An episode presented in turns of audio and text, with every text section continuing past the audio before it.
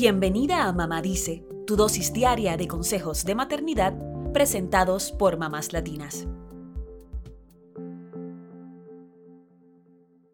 Los retrasos del habla, del lenguaje y los problemas en la audición en los niños son más comunes de lo que crees.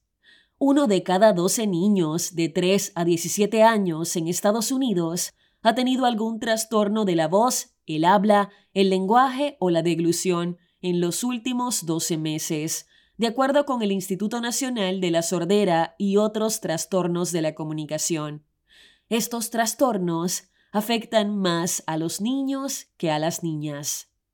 En cuanto a los problemas de audición, aproximadamente 4 de cada mil niños en Estados Unidos nacen con pérdida auditiva mientras que a los 12 años, alrededor del 20% de los menores tienen algún grado de pérdida auditiva, tal y como lo destaca el Hospital de Niños de Boston. Entonces, como madres, ¿cómo podemos detectar si nuestro hijo tiene algún problema de audición, del habla o del lenguaje? Primero lo primero, el habla y el lenguaje no son lo mismo. El habla es la expresión verbal del lenguaje e incluye la articulación, que es el modo en que formamos los sonidos y las palabras. Por otro lado, el lenguaje se refiere a entender y ser entendido a través de la comunicación verbal, no verbal y escrita. Con esto claro, la pregunta es, ¿cuándo debemos preocuparnos? Según la Fundación de Moores, uno de los mayores sistemas integrados de salud pediátricos de Estados Unidos, hay varias señales de alerta que podrían indicarnos algún problema de audición, del habla o del lenguaje. Por ejemplo, si con 12 meses el niño no utiliza gestos como señalar o despedirse con la mano, si con 18 meses prefiere comunicarse con gestos en lugar de con vocalizaciones, y tiene dificultades para imitar sonidos y para entender órdenes verbales sencillas.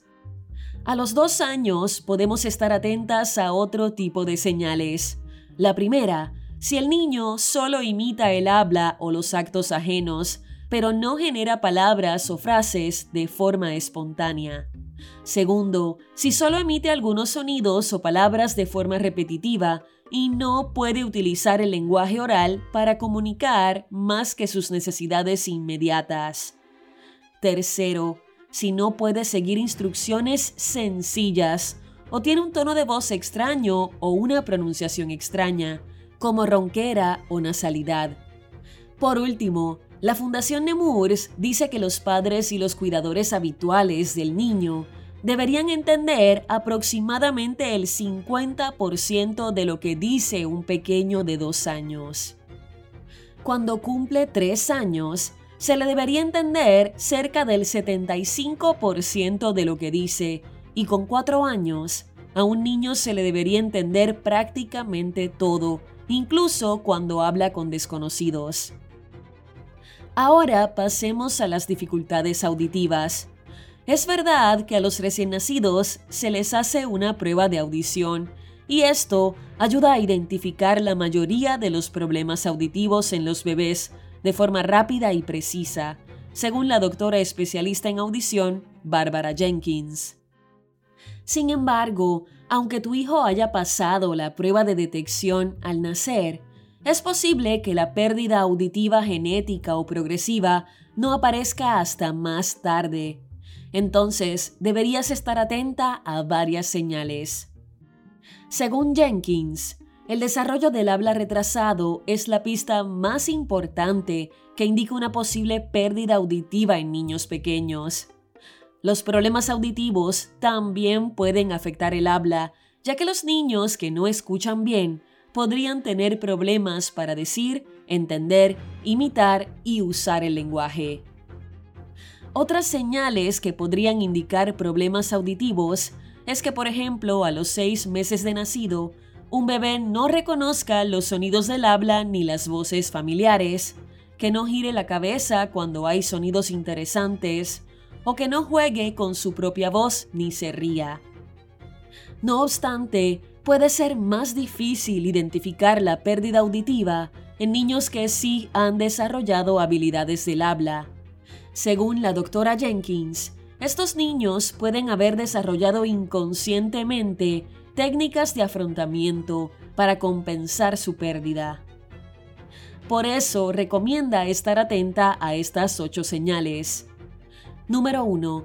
Parece oír bien algunas veces, pero en otras ocasiones no responde.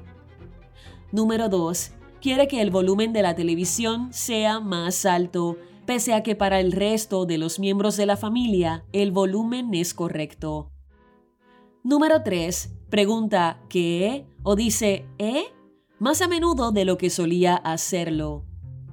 Número 4. Mueve una oreja hacia adelante cuando escucha o se queja de que solo puede escuchar con su oído bueno. Número 5. Su rendimiento escolar baja. Número 6. Dice que no te escuchó.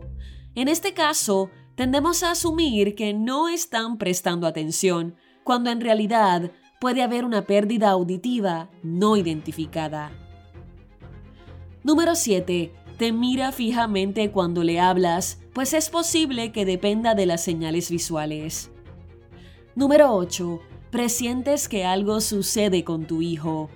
Solo tienes un presentimiento, no puedes identificar cuál es tu preocupación, pero sabes que algo anda mal. Siempre, querida mamá, confía en tu intuición y consulta con un médico especialista sobre cualquiera de los trastornos que te mencionamos.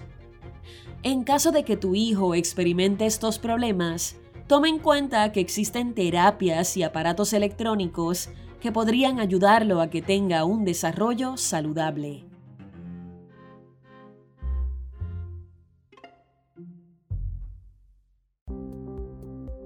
Eso es todo por hoy. Acompáñanos mañana con más consejitos aquí en Mamá Dice y síguenos en mamáslatinas.com, Mamás Latinas en Instagram y Facebook y Mamás Latinas USA en Twitter.